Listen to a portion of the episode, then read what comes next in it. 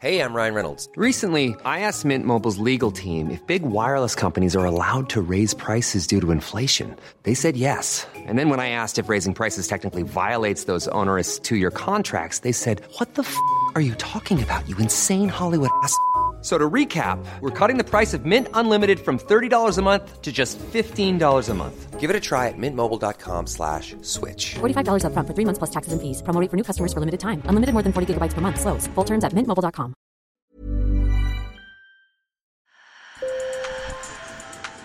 Bonjour. Hello. Hola. Marhaba bikoum. Sur le fil. Le podcast d'actu de l'AFP.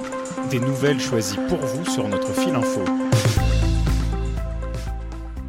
Sur le fil est en mode estival. Aujourd'hui, direction l'Europe de l'Est. Mais après l'histoire du jour, restez avec nous pour le carnet de bord des JO d'Emmanuel Pionnier, le chef du service des sports de l'AFP en mission à Tokyo. Cet été, à la marche des fiertés de Budapest, on a vu les traditionnels drapeaux arc-en-ciel, des déguisements, des slogans, mais d'après les organisateurs, le cru 2021 présentait une différence majeure par rapport aux années précédentes. Il a attiré beaucoup plus de monde.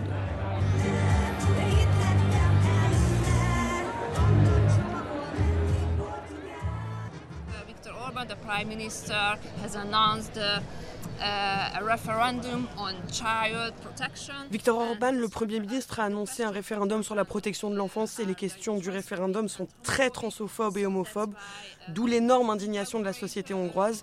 De nombreuses personnes sont en colère et souhaitent montrer leur soutien à la communauté LGBTQ. And would like to show their support for the, for the LGBTQ community.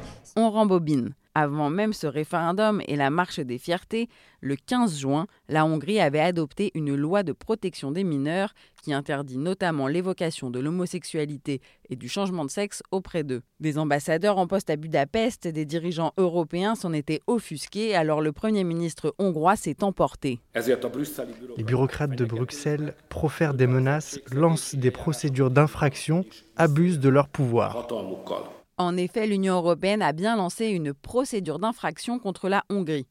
En substance, pour rejoindre l'Union européenne, la Hongrie a signé des traités et des règlements et aujourd'hui l'Union lui reproche de ne pas respecter ces textes. Dans la foulée, elle a également épinglé la Pologne à propos de ces zones dites sans idéologie LGBT décrétées dans une série de collectivités locales. Alors pour bien comprendre, j'ai appelé Tania Rachaud, docteur en droit européen. Depuis, je dirais à peu près 5 ans, il y a une forme d'orientation nouvelle de la Commission européenne qui va davantage rechercher euh, la conformité aux valeurs de l'Union. Ce qu'elle ne faisait pas au début, hein, c'était vraiment de la technique. Aujourd'hui, on voit que justement, et c'est un peu à cause ou grâce, il faut voir, euh, à la Hongrie et la Pologne, qu'il y a une, réorientation du manquement euh, et on va euh, chercher à asseoir les grands principes de l'Union européenne. Tania Rachaud nous explique aussi comment l'Union européenne a été en mesure de réagir.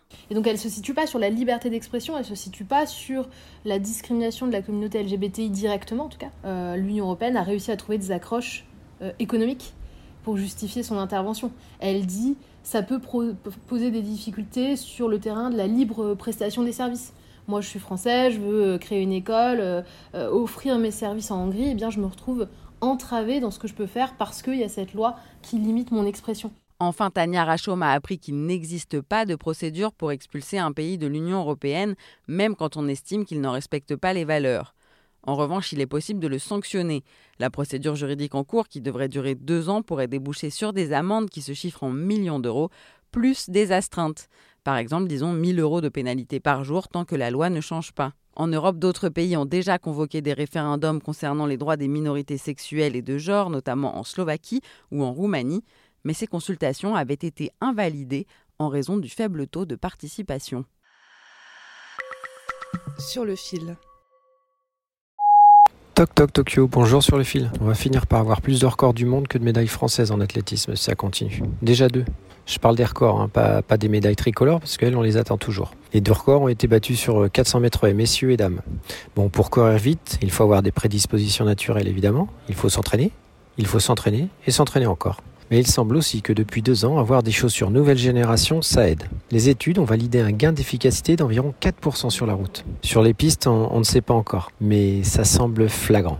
Rien d'illégal, cela dit. Hein. Tous les modèles respectent les nouvelles règles, à savoir un talon qui ne doit pas dépasser 20 mm d'épaisseur pour les sprinters. Alors quel est le secret? Visiblement, la composition donne un effet rebond qui favorise évidemment la vitesse. Un Espagnol euh, les a essayés et a même parlé de ressort. On devrait peut-être conseiller aux Français de les chausser. Bye bye, sayonara Paris. Sur le fil revient demain. Bonne journée.